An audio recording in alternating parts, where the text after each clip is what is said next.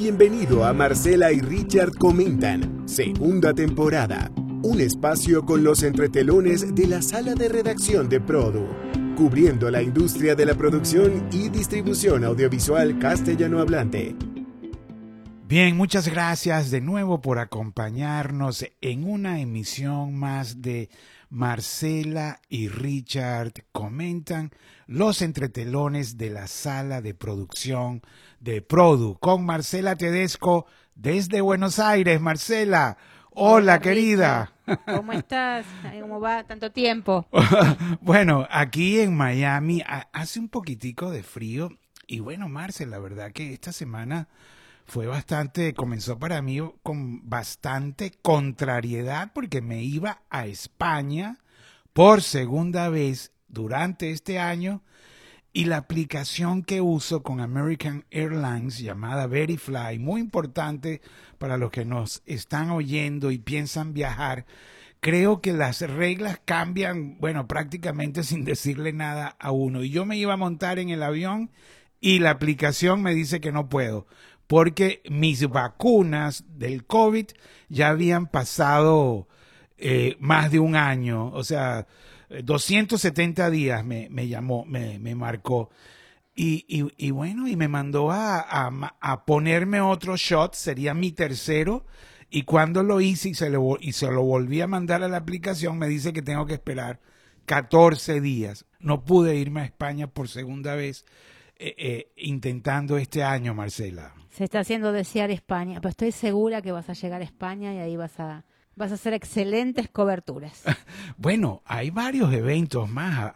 yo iba al Festival de Málaga, iba porque, bueno, ya desistí y, la verdad que me da pena con, con, con eh, Juan Antonio Vigar, que me invitó especialmente y todo, pero bueno, hay cosas que, que, que, no dependen de uno, Marcela. Y la verdad que la situación del COVID, las líneas aéreas, los aeropuertos, se ha, se ha vuelto muy complicado. Yo creo que esto lo hemos comentado. Cualquier funcionario pequeño o grande te puede humillar, puede tener el, el poder de no dejarte montar en el avión. Bueno, o sea, no se ha vuelto tan agradable viajar, Marce.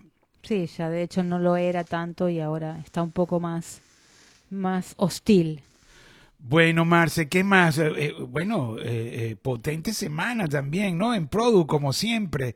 Ah, dos noticias importantes, ¿no? Los Ángeles Screenings regresan y luego, bueno, hay otra mujer a cargo de la producción de contenidos para Media Pro, para España, perdón, para Colombia y México. No es que tengo España en la cabeza.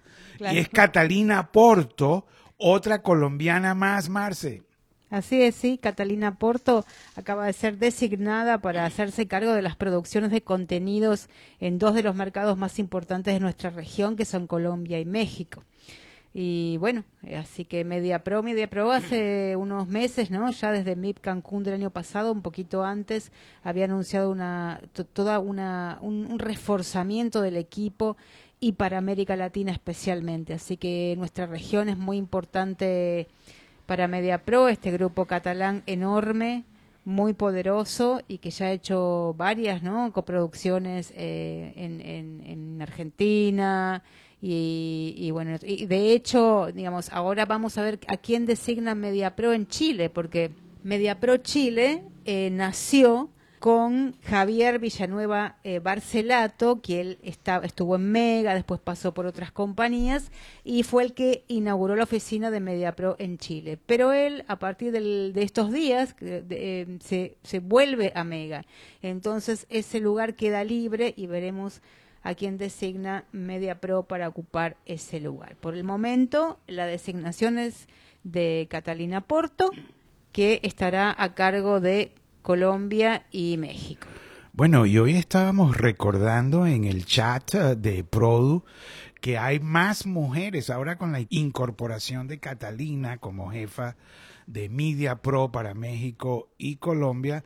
Hay más mujeres que deciden qué contenidos hacen las plataformas y bueno, y los canales, ¿no? Tenemos a Sandra Smester en Azteca, Carolina Leconte, colombiana, en Netflix Latinoamérica, Juliana Barrera, colombiana, en Netflix España, Javiera Balmaceda en, de Chile, en Amazon Prime, eh, eh, chilena, Javiera, Angélica, pero bueno, vive en Miami, muy querida Javiera, Angélica Guerra, colombiana, encargada en Apple Producciones para América Latina, Karen Barroeta, mujer que acaba de, bueno, de tomar el, el mando en Telemundo Global Studios, Sonia Martínez en A3 Media y Buen Día, Natalia Echeverry, colombiana, que se la llevaron de Dínamo para la nueva Televisa Univisión VIX, también colombiana. No creo que vaya de jefa de producciones, pero está dentro de las que deciden los contenidos. O sea, eh, Natalia Echeverry, que quedó en hablar con nosotros en algún momento, pero bueno, todavía estamos en los trámites de luz verde que le dé Univisión, Marce. Así es, también está Elisabetta Senati en Netflix Brasil. Ella era, ella tenía su propia productora Floresta, que luego la compró Netflix y a fines del año pasado se incorporó a Netflix Brasil.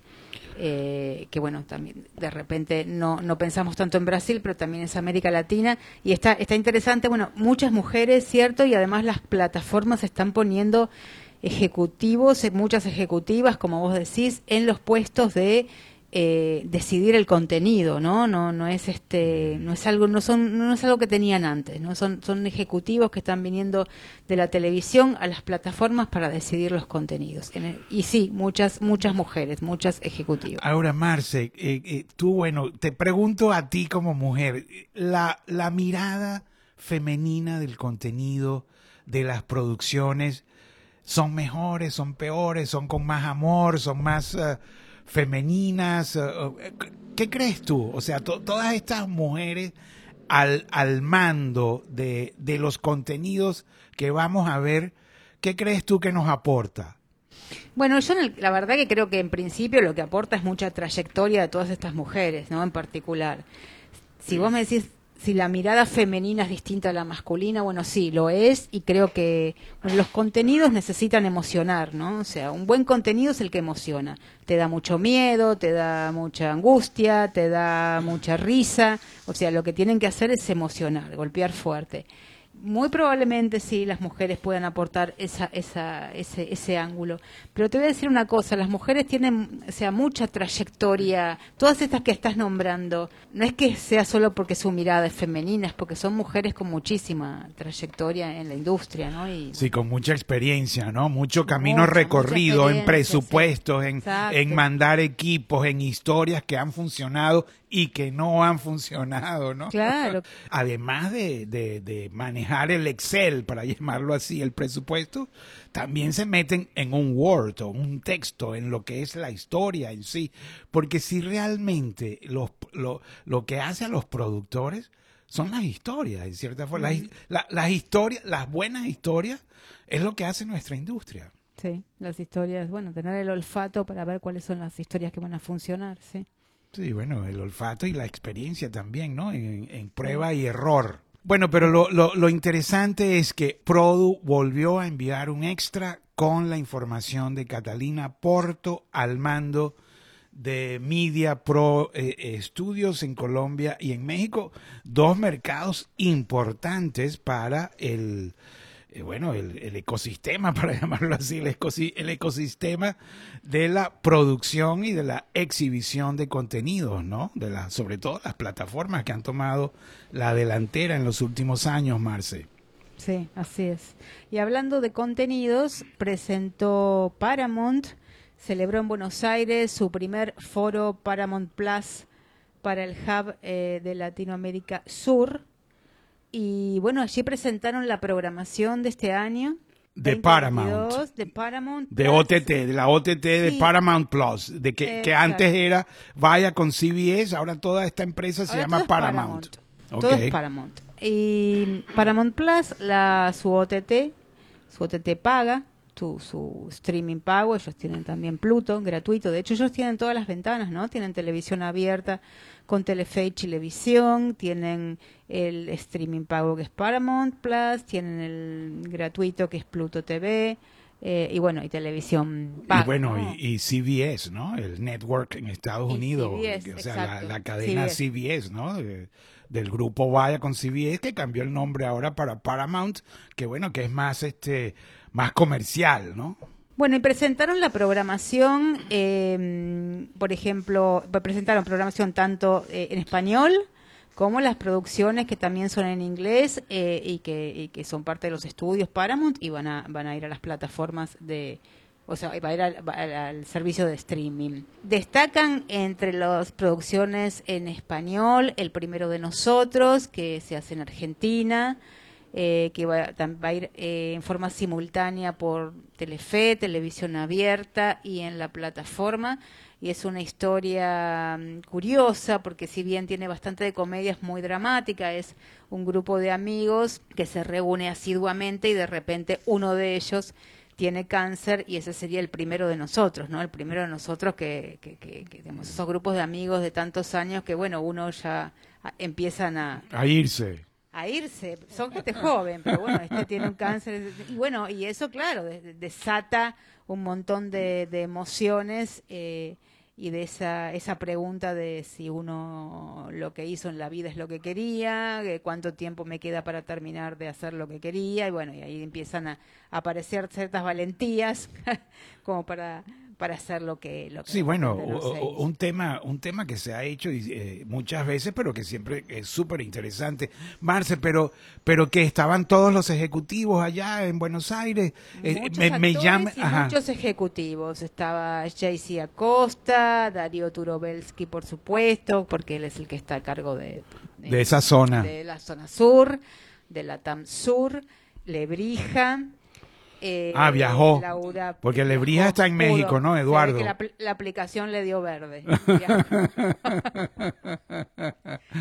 Eduardo Lebrija, se me había ido el nombre. Eduardo Lebrija, eh, Laura Pérez, eh, bueno, Federico Cuervo, por supuesto, del BIS.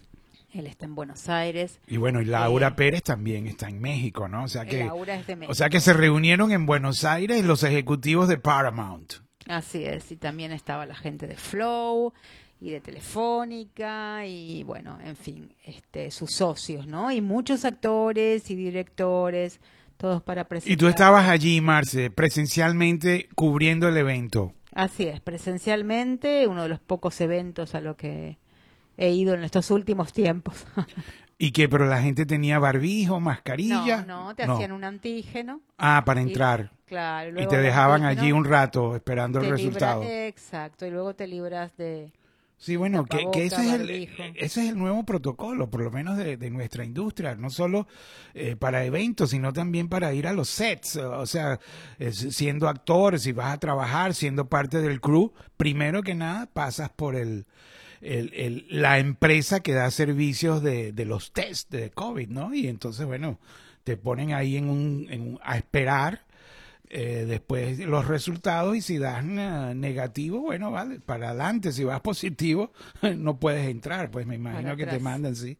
Yo también tuve ahora que cubrí los, eh, los screenings de Telemundo, que tuve que ir a un ensayo, estuve dos días yendo y viniendo, ¿no? Entre Brickell, donde vivo, a, allá a cerca del Turnpike, donde está el Telemundo Center. Y los dos días que estuve fue igual. O sea, primero que nada, pase por aquí para la prueba y después de, de los resultados es que a uno lo dejan entrar. En todo, en cualquier set, para grabar, para cubrir eventos, lo que sea.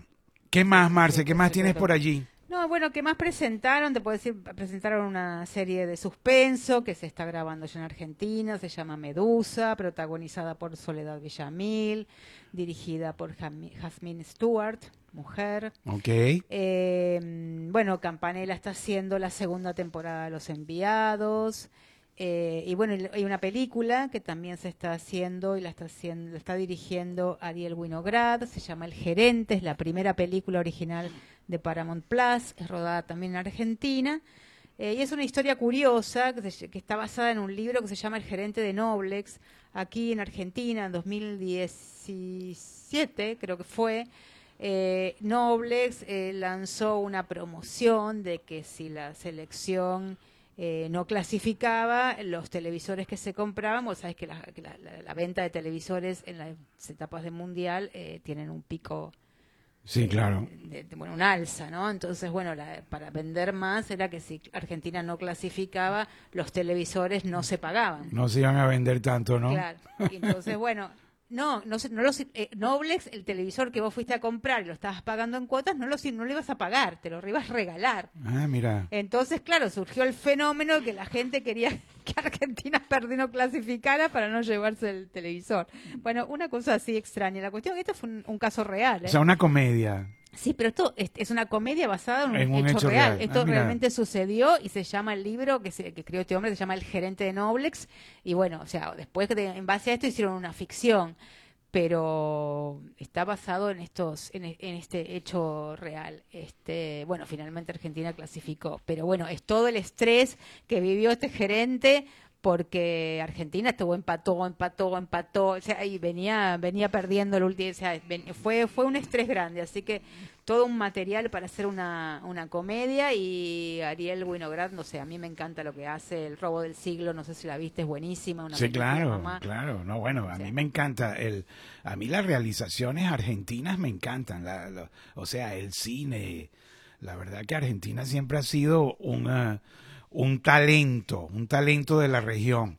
Yo, Marcela, la verdad, eh, eh, he estado, aunque no fui presencialmente a este viaje, que, que eh, al principio de esta semana he debido de estar en Galicia, porque mi, mi gira en España comenzaba en Galicia, pero bueno, tuve la suerte de hacerla virtualmente y he estado eh, primero con la gente de ficción en Santiago de Compostela, ¿no? Quien me atendió fue Mamén Casal, la hija de Julio Casal y Mamén Quintas, la, bueno, la- quienes fundaron la empresa Ficción Producciones que realizaron una serie que la vi precisamente para, para esta visita, esta conversación. Tres caminos, Marcela, ocho episodios realizada por ficción y trata la serie sobre el camino a Santiago, ¿no? Que, que bueno, que es muy famoso, ¿no? O sea que hay además eh, diferentes lugares de donde se comienza. Puedes comenzarlo en Madrid, puedes comenzarlo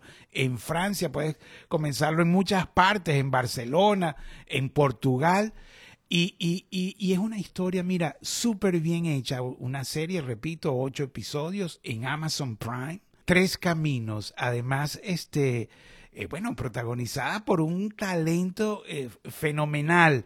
Inclusive hay un personaje, el mexicano, que lo interpreta un español y, la verdad lo interpreta pero súper bien, ¿no? O sea, eh, bueno, como son los actores, ¿no? Los actores eh, se, se incorporan al acento y, y mira, perfecto el acento mexicano y, y bueno, y también tenían una, una actriz mexicana también. Todo la verdad que muy bien la serie, me encantó, la vi muy compenetrada en la fotografía, la actuación, el arte, el vestuario, mira, todo la verdad, llegó un momento en que, en que uno se metía en el cuento de verdad y estaba caminando por el camino de Santiago con estos personajes increíbles. Uno era, repito, un mexicano, una española, un italiano, una alemana, un coreano, así mismo. Y mira, buenísima la historia, la verdad. Y, y bueno, tuve el placer de hablar con sus realizadores, con Mamen Casal y, y- y Tony Veiga, el jefe de producción de ficción. Y bueno, fue una conversación muy bonita porque ellos además de, de, de ficción hacen también animación. Tres Caminos es una especie de, de comedia y drama, pero también has- a- acaban de realizar también para Amazon Prime Operación Marea Negra, ¿no? Bien, este, bien heavy de, eh, tú sabes, de, de narcotraficantes por La Coruña, to- toda la cosa, pero muy bien realizada, con muy buenos valores de producción y bueno, y siguen trabajando. Esa es ficción, producciones y también hablé con, un tipo encantador de Porto Cabo, Porto Cabo Producciones, el, el, propio, ¿no? quien la creó, Fosco Blanco, Alfonso Blanco, a quien llaman el Fosco. Mira, bueno, encantador, la verdad, encantador y con mucha, con mucho amor hacia nuestra industria latinoamericana y dijo que antes que cumpliesen el el año decimotercero, porque se, ya, ya, van por 12 años y pronto llegan al, al, al, decimotercero. Eh, antes de cumplirlo, van a, anunciar una coproducción con la América Latina. Además, este, bueno, nos habló de de lo importante de las coproducciones y lo que es una coproducción para ellos, que bueno, que además del matrimonio, que lo dice casi todo el mundo, no es que nos casamos, lo importante de ellos es que la historia comience en blanco entre los dos. O sea, ellos no coproducen si ya está adelantada o necesitan algo, no, ellos es en blanco, los dos vamos a crear la historia de algunas ideas que ambos incorporamos y, se, y las vamos desarrollando.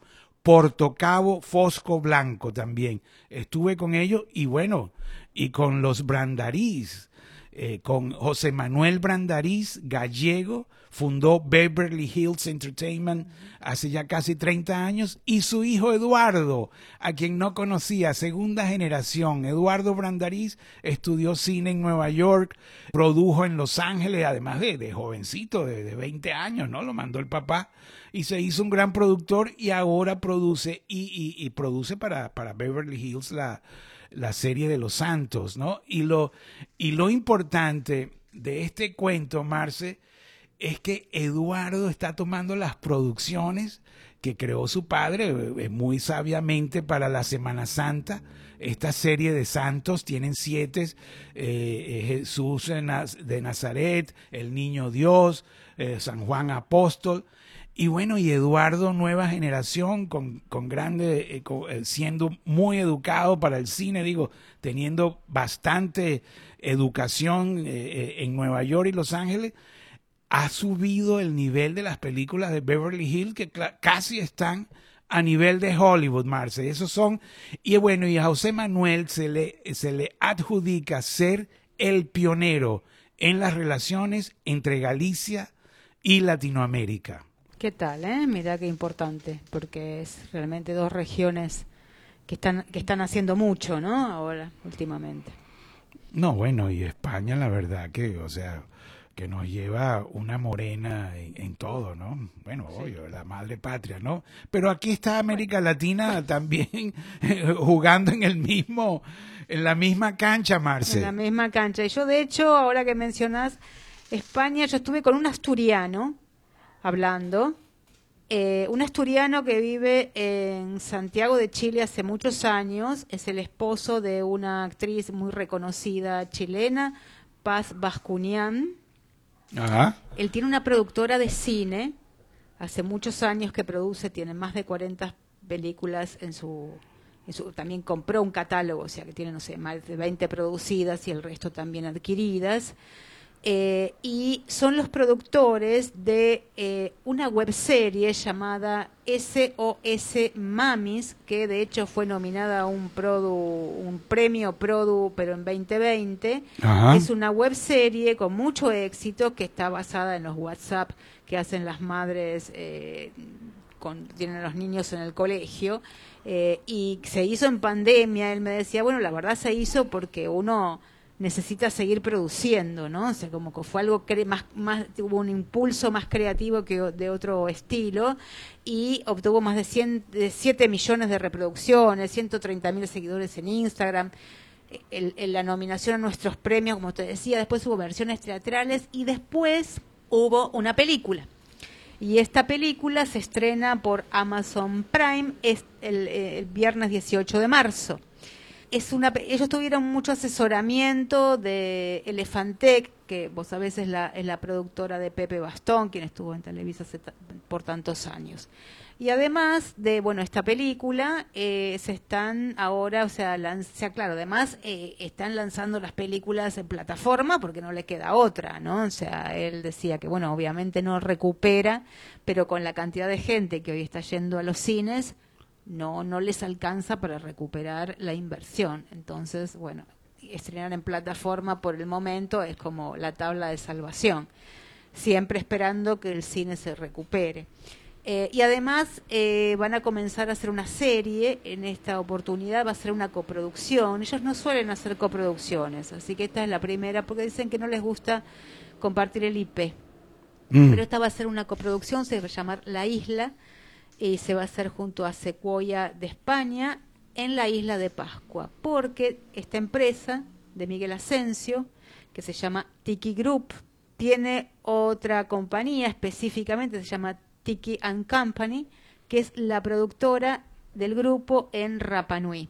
Son de hecho los, los únicos que tienen autorización para grabar allí en, la isla de Pascua, porque hace falta permisos y demás y no es tan simple. Así que bueno, ellos suelen trabajar también, eh, tienen una forma muy particular, ¿no? Ellos me decían dos cosas, ni piden subvenciones de ningún tipo, ni participan de festivales, ni hacen coproducciones. Esas tres es porque ellos no quieren sentirse atados, porque quieren ser dueños del IP y trabajan, o fíjate, sí con socios y tienen un socio en México que es BH5 de Rodrigo Trujillo y en Perú La Soga de Gustavo Sánchez. Entonces, ¿qué hacen ellos? Tienen su franquicia y, por ejemplo, SOS Mamis podría hacerse la versión en México con su socio, la versión en Perú con su socio. Han hecho así muchas películas. Eh, entonces no es que ellos eh, estrenan la película chilena en Perú, sino que hacen la misma en Perú. Ah, la misma en México. Sí, me parece. Interesante, ¿no? Cada quien tiene su esquema, ¿no? Y Asensio. Exacto, pero este esquema no lo, no lo tenía, no lo tenía, porque después viste que, bueno, más o menos los esquemas luego se repiten. Pero este no lo conocía, me pareció muy, interesante, curioso. Asturiano Asensio, amigo de Pepe Bastón. Asturiano, así es. Amigo de Pepe Bastón y esposo de Paz Bascunián. Eh, a, Pepe Bastón, te digo, este, eh, lo quiere mucha gente en, en, en, España, ¿no? Pepe, inclusive Bambú Producciones. El nombre Bambú, quien lo inspiró fue Pepe Bastón. A, a Ramón y a Teresa, ¿no? Los, los, los, creadores gallegos también los tenía también a visitar, pronto los visito, Bambú Producciones, pero Pepe Bastón, el mexicano Pepe Bastón, inspiró el nombre de Bambú y a, Pepe lo quieren mucha gente, la verdad. Eh, no solo, no solo antes cuando estaba en Televisa, sino ahora también en, en Elefantec, que es su empresa, ¿no? pero, pero sí lo quieren, a los mexicanos lo, lo, quieren, inclusive Carlos Quintanilla, el escritor que está trabajando para, para Telemundo Global, que por cierto está ahora en Buenos Aires, yo me imagino debe estar trabajando con el grupo de Underground, comprado por Telemundo Global Studio. Este Carlos Quintanilla, mexicano, escritor, este, lo dijo, dijo, uy, estuve en Valencia y estuve en varias partes en España y hay algo que comprobé, a los mexicanos nos quieren en España, decía Quintanilla. ¿Qué más, Marcela, tienes por allí?